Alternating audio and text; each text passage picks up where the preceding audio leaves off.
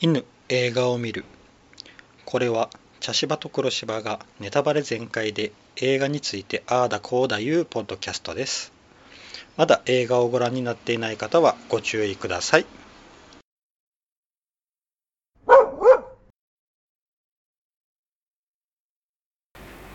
茶芝です黒芝です。はい今回ははい。グレムリはい。ンですうん。いやーうクリスマス映画でしたねん。ですね。はいうん。まああのなんでしょうねあの、前にちょっと茶芝とポンセでちょろっとだけグレムリンについて話したことがあったんあ、ですそうなんですか？うんクリスマス映画としてうんうん。あの紹介したことがあったんですけど、ううんん。改めて見たら割とうん。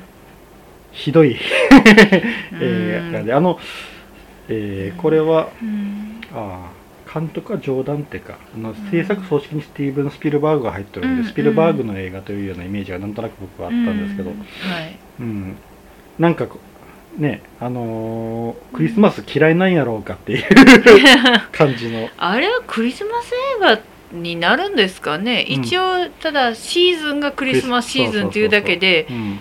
あの何ですかね？ホームアローンみのホームアローン2みたいな。うんクリスマスだよみたいな感じはあんまりしなかったですね私は。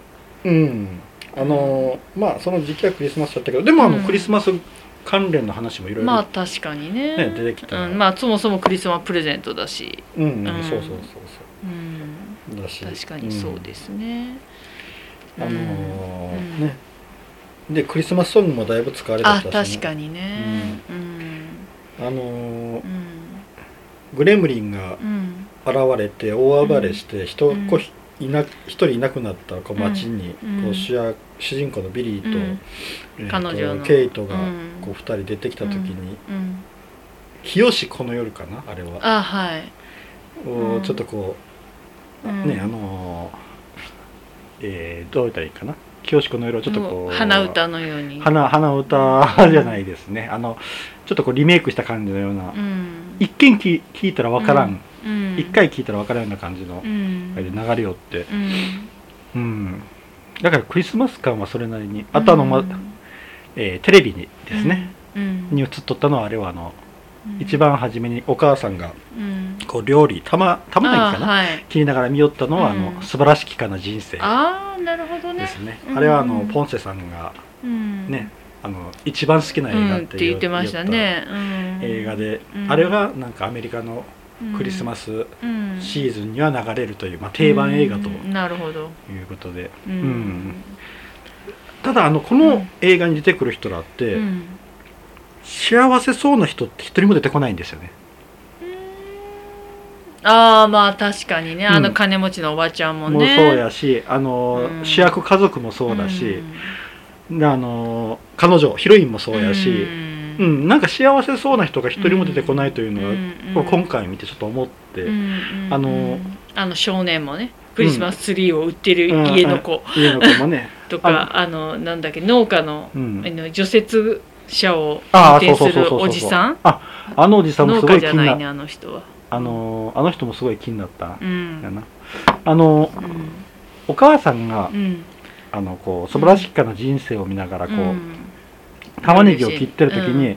あのうん。ビリーが帰ってきて、うん。で何してるのって言ったら、いや暗い映画を見てるのよって言ったんよ、うんであのテレビで映っている素晴らしきかな人生の、うん。えー場面っていうのは、うん。もう本当にクライマックスに向けてこれからうん。ダーッと上がっていくうんとこやったの、うん。うんあそこを暗いっていう表現はしないんだよね普通、であこのお母さんはなんかうん。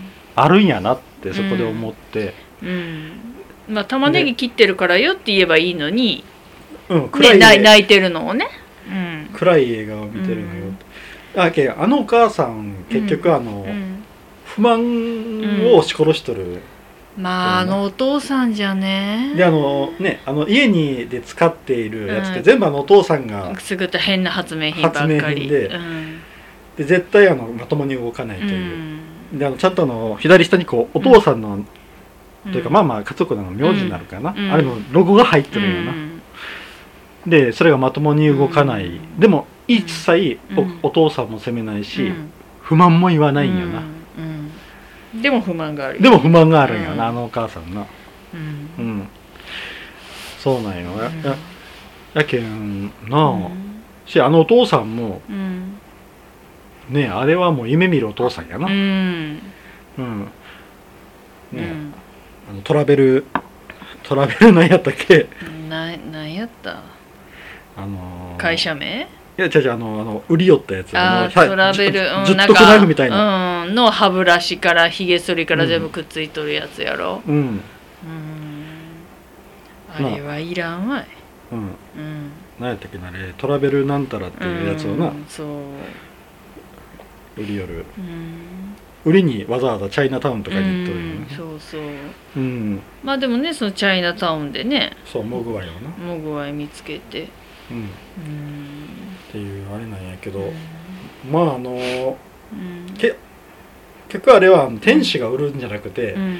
あの勝手にあの子があ孫がねうんお金が必要だから言うんでね100ドルを2万やけ2万2万200ドル。あ200ドル2万ぐらいかな、うん。いやまあ今で言うともうちょっと上なので上で2万3万5千円ぐらい。3万ぐらいいいか3万まではいかんかなぐらいじゃないかなと思いますけど。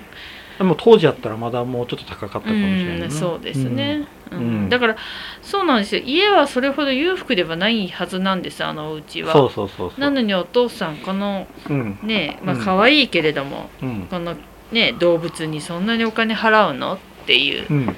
のと、うん。でお父さんのそのなん何かなあの失敗作ばっかり売って全然売れない割にお父さんかっいいんだよね。あそうやな。でなんか金持ち感を出してる。ううん。んまあ営業金取るけんな。まあね。ああいうふうにこう、うん。でお母さんと息子はうん。ね、うん。結構ああちょっとお金苦労してるのかなっていう雰囲気があって、でも弟銀、うん。あ弟で息子は銀行マンなんだよね、うん、でもあの主役のうん、ビリーうんも、うん。だから結局あの出世街道には乗ってないわけ乗ってないね。まああんな格好できて、あのバーニーっていう犬と来て、うん。レトリバーと。うん。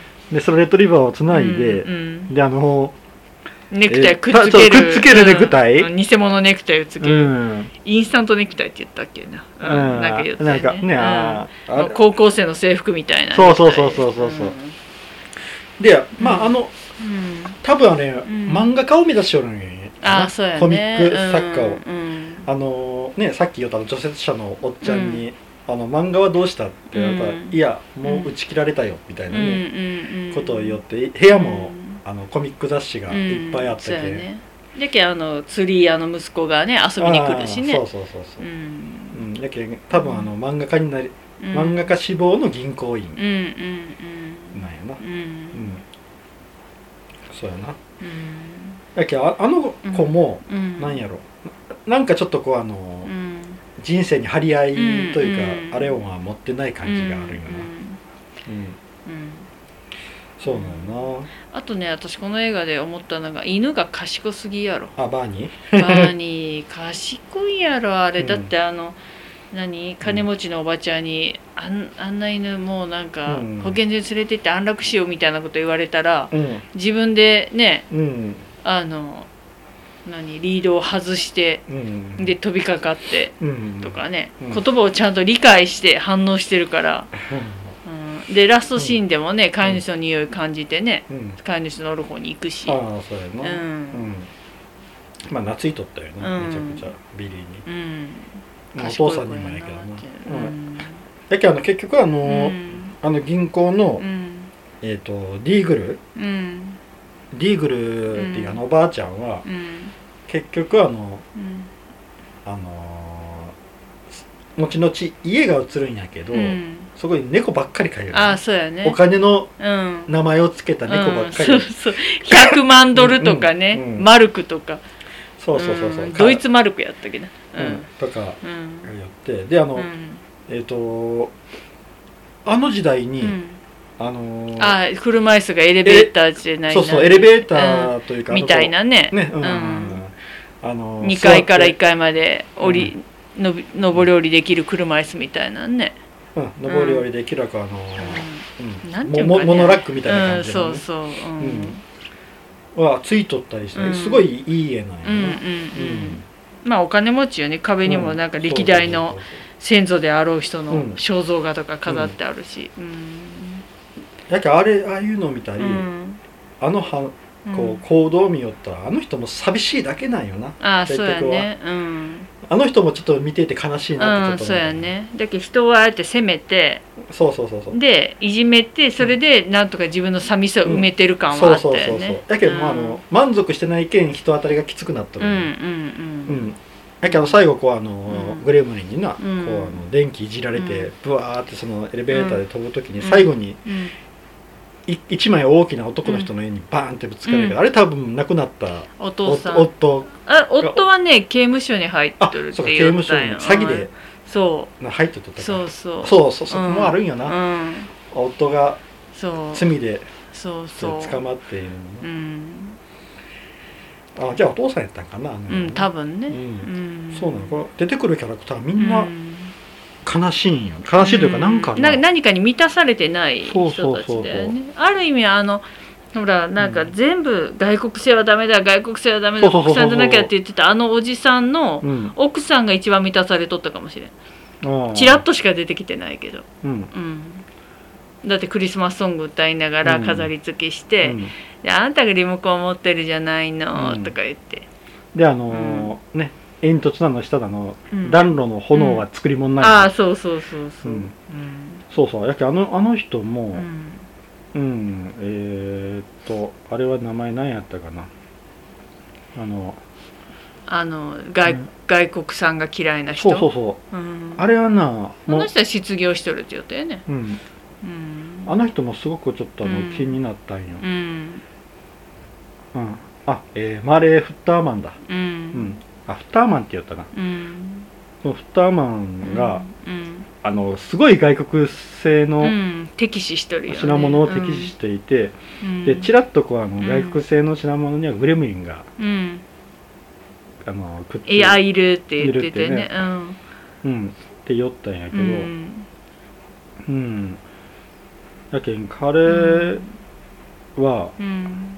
何を彼はひょうん多分何かの、うん。何かを表しとると思ったんやな、うん。彼は。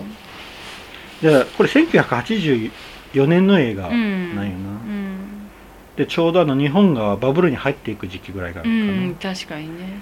もしかしたらこれに僕あの日本製品日本製品のこと言るんかなと思ってあーあなの当時はあのねソニーがね、うん。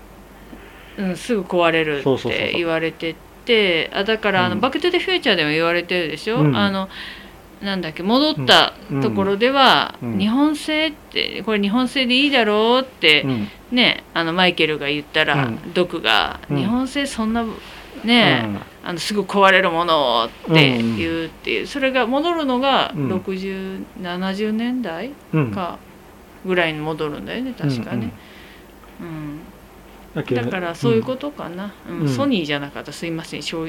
会社名あげちゃった。日本製。日本製、うん。うん。まあたまたまそういうふうに言いようんる人もおったっていうことやな、うん。そうやね。あ、うん。でも本当やったらしいですよ、うん。それは本当に日本製は昔は悪かったらしいですよ、うんまあ今はコーヒーに質って言われるけど、まあ当時はそれぐらいででちょうどバブルに入っていく時やけん多分海外にもどんどんどんどんこう、自分の日本製を売り込みようるっんていう時期があって、うん。でうん。結局はそのお父さん、うん。あのお父さんがもう役に立たないものをどんどんどんどん売りつけていけるっていうのも、ね確かにね。それを。なんかね。うん。っていうかあのお父さんいけんことないあの卵割る機械もダメやし、ジュース作る機械も。そうそうそうっていうかね、うん。私でもあのジュース作る機械に関して一つ言いたいことがあって、うん。オレンジを一つしか入れてない割に出てくるジュースの量が多すぎ。うん。うんだけどな何うん。やけん中詰まっとったよね。そうだね。ね、まあでも結局あのお父さんの機械のおかげでうん。グレムリンを2体ぐらいはやっつけれたけん。うん、結果としては良かったんじゃない？あああれあのお母さんが5体中3体倒すけんな。あそうそうそうそう。い1体はレンジでボーン。あ最初はなんかうん。お父さんが作った謎のミキサーみたいなんでギャーンってやって。そうそう。でもう1匹はあのあの燃やしたんやなかったかな。もうあいや刺したんじゃなかったかナイフであそれめっちゃしたんもう1匹はうん。あのはがレンでボーンレンジでやったんよ、うん、って。そうなの、うん。だけどあのうん。グレムリンの前のあのモグワイ状態のうん。あの5匹、うん。あのストライプと他4匹、うん、あ水で増殖しただけの段階の時ね。うん。あれうんが生まれた時に、うん。ギズモがうん。泣きよったやん。うんうん。やけんもううんああいう風な性質なんかなとも思ったよね、けど後から生まれたやつらは、うん。ちょっと性格がうん悪かったり。とか何かこうあるんかなとうんうん思って、うんうん。うん。ちょっと弱っとったしねギズモがね。うん。あのーまあ、泣きよったしな多分あの言葉はわからないけど、うんうん。もしかしたら言葉でこううん。責め立てられよっうん。たか5対1になっとったしな、うん。まあ、いじめられたしな完璧に、うん。だし、うん。あの何その夜中の12時過ぎたら、うん。あの餌を与えてはご飯食べさせちゃいけないっていうのが、うそのなんだろう残りの5体がねわざとにこうね、あん。の時計をな時計を壊してうん止めて自分ら餌食べてギズモに「どうだい?」って言ってもギズモはいらないってこう首振るんだよね、だからギズモはやっぱりこう時間の概念があったのかなとは思って、かまあ見とった。その行動を見とったのかもしれないしな、あーうん。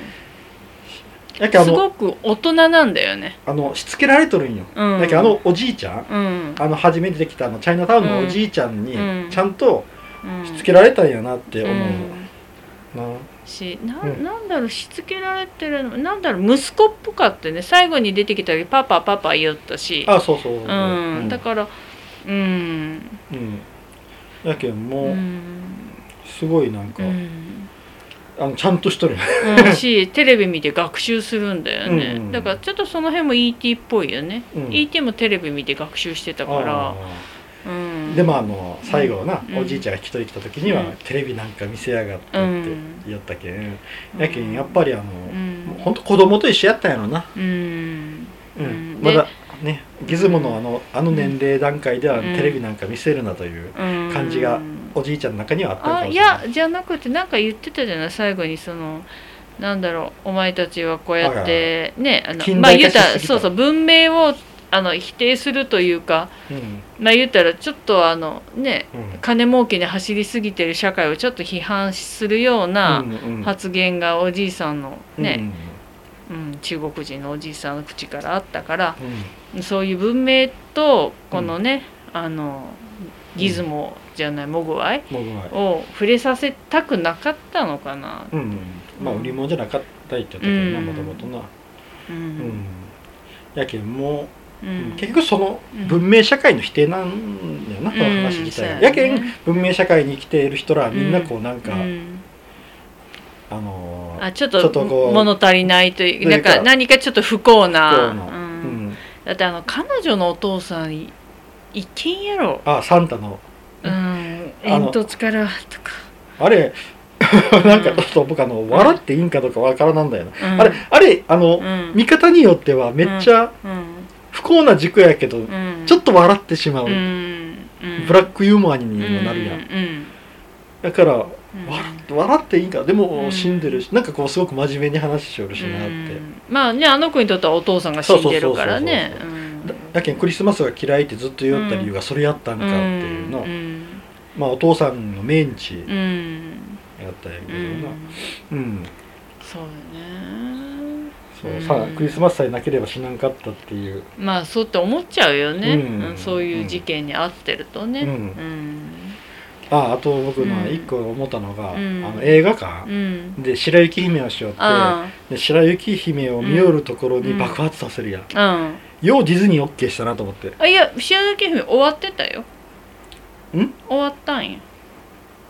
終わっあじゃけんあの何？あの主人公たちが映画館に行った時は白雪姫を見てたけどあのあのあほら下でガス出したりとかしゅる間に上映は終わっとったたんいややあいやいやそういうことじゃなくて、うん。白雪姫かだってあのポスターも貼っとるし、あまあまあね。白雪姫のテープがあるところで、うん。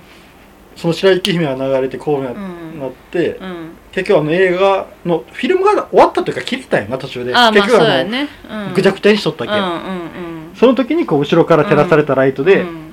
あライトでこう影が映ってバレてしまうというシーンなんやけど、うんミアいねあの、うん。結局映画館を爆発したもうよく、映画の途中じゃなかったからいいんじゃないの？一回切れてるから、なのかな？まあ、うん。そこら辺はよくわからないけど。あの白雪姫を見てる時はみんなノリノリでおとなしかったし、うん 歌歌ってたし「はいほーはいほー」って。いや、うんた僕はよく OK したなって思ったああっていう、なるほどね。ううん。んディズニーが。ううん。ん、だな。グレムリンもおとなしくする白雪姫ですから、うん、そうだよな。あの、ほうなんよなあのグレムリンになってからの行動が本当ももうね可愛いで済まされないよね、うん。人殺してるしね結局。あのあの資産家のおばあちゃん、うもうこ、ねうん、殺殺しててるよねしあの先生あの黒人のあの先生、うん。あの先生も死んじゃったのかななんかあれ。もねなんか倒れとったよね注射刺さおれて。尻に注射針が刺さっとったよ、うんうん。うん。あれは倒倒れただけかなって思ったんやけどいや私は。でも分からん、うん。注射何を注射されたかによってまた死まあね。んどるかもしれんしな、うん。そうそうそう、う。ん。いやそうなんよ。やけあのギズモ以外は、うん。グレムリンになりたがっとった感があるんよな。ああそうやねうん、うん物足りないって感じだったよね。そういえばあの,、うん。あのおじいちゃんも、うん。あの欲しがってもうん。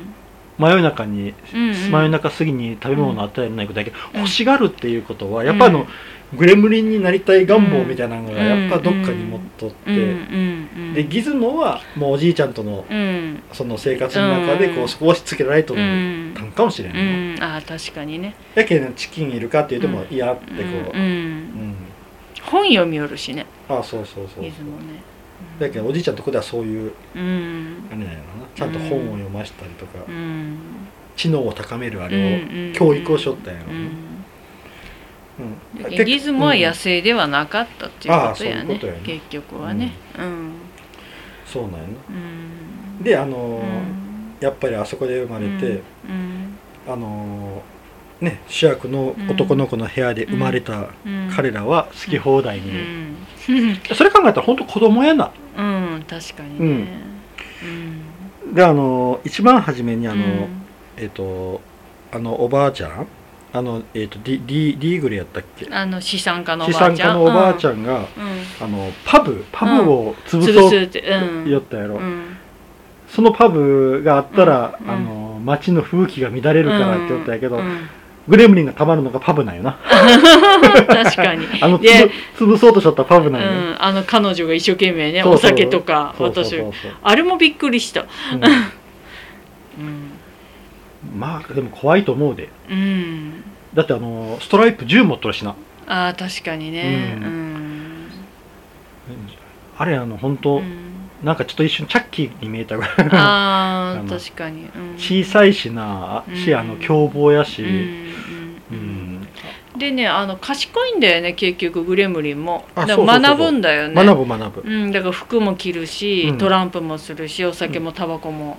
覚えるだしし、うん、なんか悪い、あの車運転したりとかね、そうそう。うん、そうそう。だけどあのだから電気コードとかを切るんだけど、あれが無意味に切ってるんじゃないんだよね、うんうんちゃんと考えて切ってるんだよね、僕あの一番びっくりしたのがあの、うん保安官のパトカー、ああはい、はい、あれちゃんとブレーキの方だけを、を機械用にしとるようん。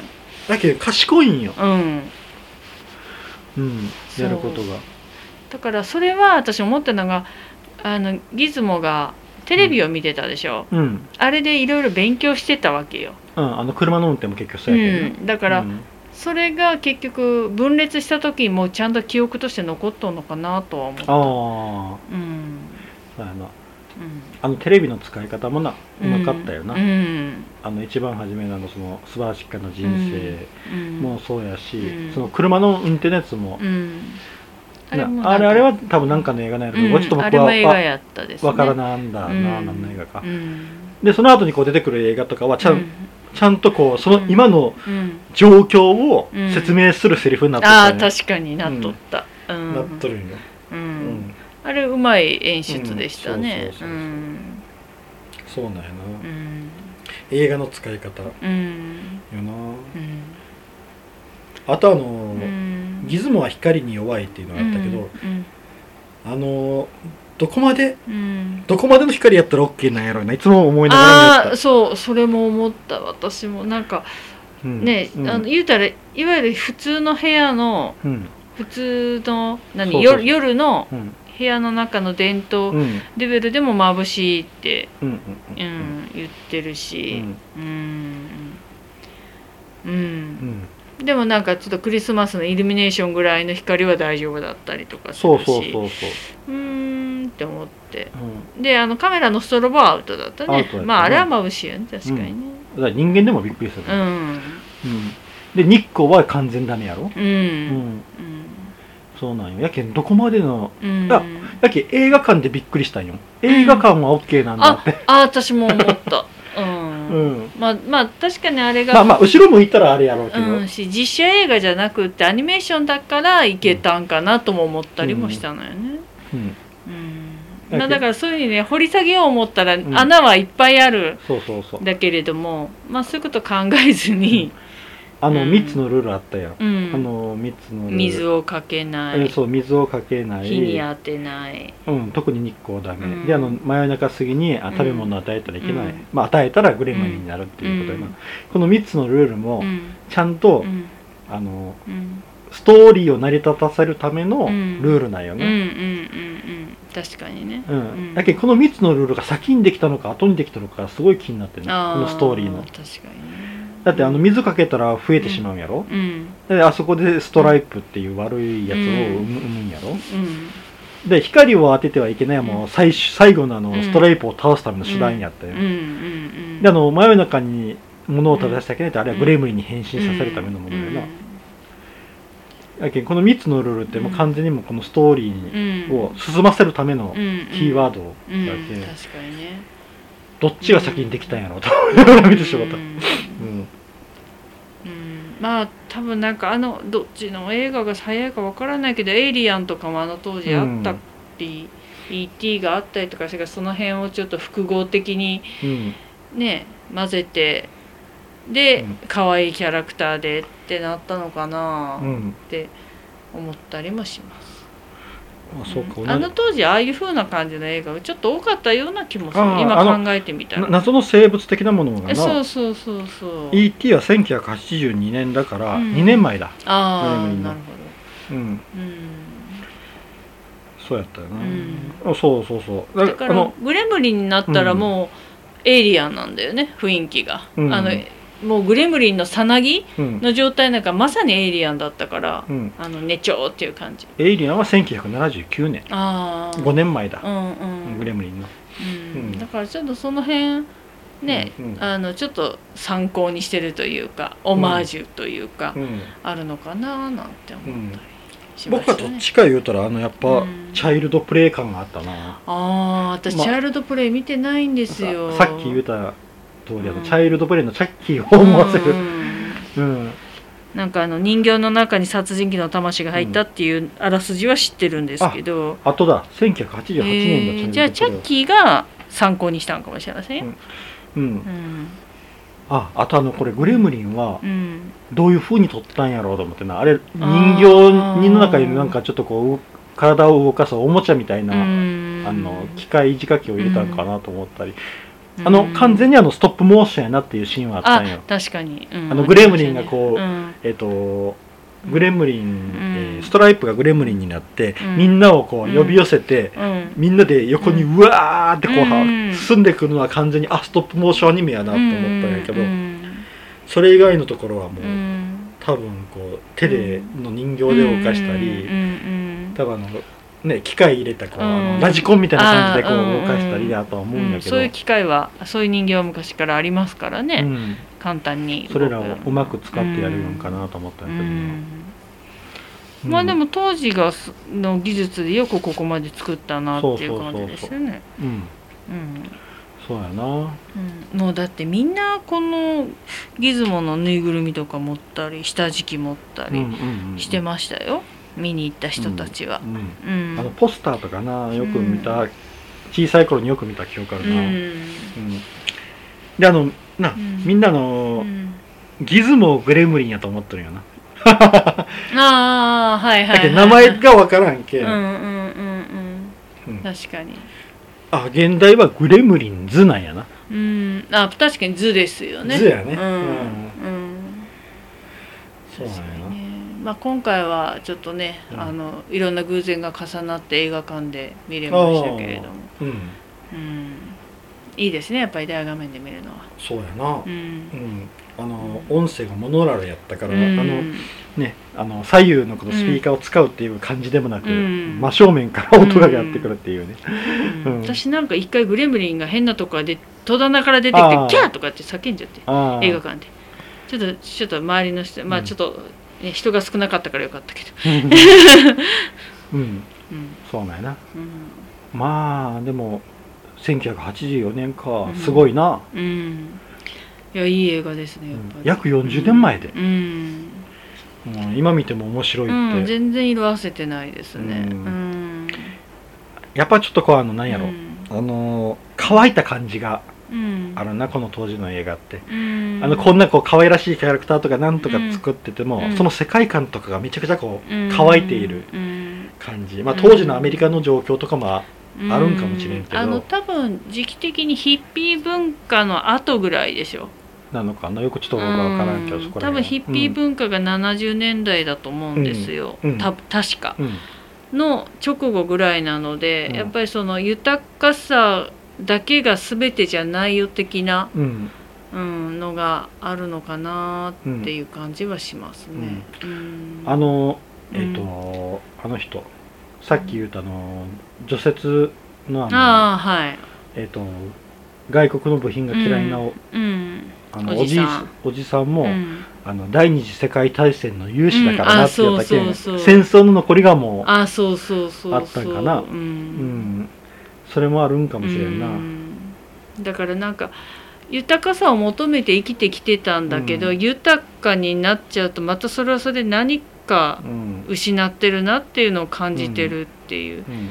まあ今もそういうのは当然あるんですけど今とはまた違う種類のうん。うん、うん、ありましたね。うん。うん。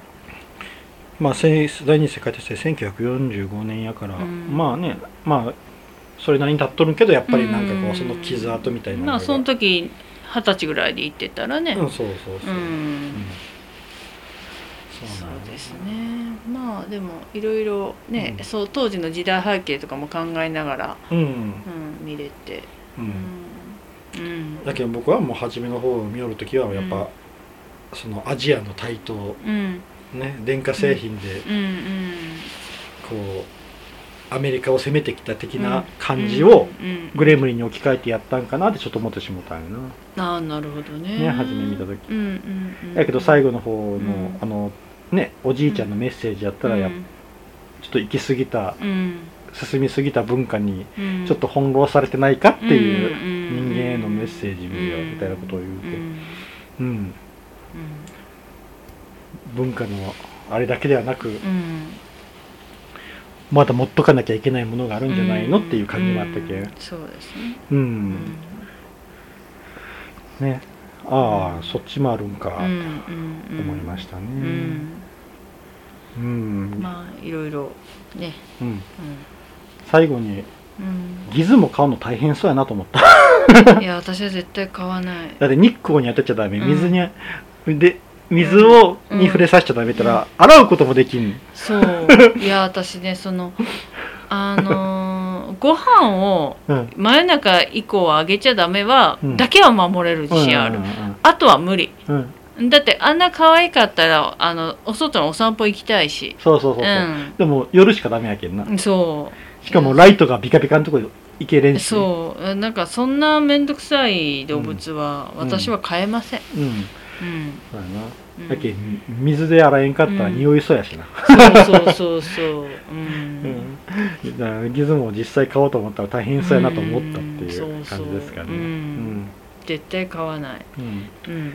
いやーでも面白かったうんん。ですね、うん。はい、そしたら次の映画を決めたいと思います。はい1映画大好きポンポさん。はい。2ザ・メニュー。はい。3私は最悪。はい。4リコリスピザ。はい。5ちょっと思い出しただけ。はい。6派遣アニメです、はい。じゃあ僕が振りますね、はい。えい。1映画大好きポンポさん。おおやっと出ましたね。うん。えー、と映画大好きポンポさんはアニメですね、うん。えー映画大好きポンポさん。うん。2021年はい。日本のアニメーション作品です、はい。はい、次回は映画大好きポンポさんでいきたいと思います、はい。以上です、はい。ありがとうございました、はいありがとうございました